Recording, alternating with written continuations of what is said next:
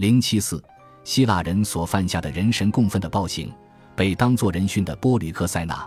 普里阿摩斯最小的女儿被冷血的涅俄普托勒摩斯在阿喀琉斯的墓前割断了喉咙，当作人殉献祭给死去的阿喀琉斯。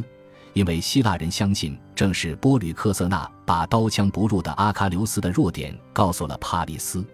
因为此事，涅俄普托勒摩斯也注定要死于非命。杀害婴儿，为了断绝赫克托尔的血脉。希腊人将赫克托尔还在襁褓中的儿子直接从特洛伊的城墙上扔了下去。毒神在对整座特洛伊城的无差别破坏中，狂怒的希腊人甚至都没有放过神庙。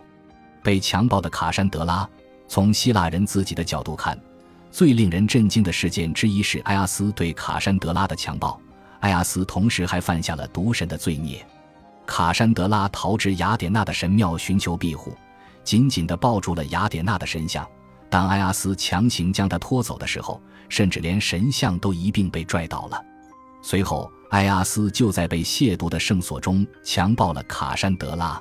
考虑到这位童真女神一向对人们在自己的圣所中发生性行为怀着强烈的愤恨，更不要说被强暴的人还是在她保护之下的祈愿者，雅典娜绝不可能对此坐视不管。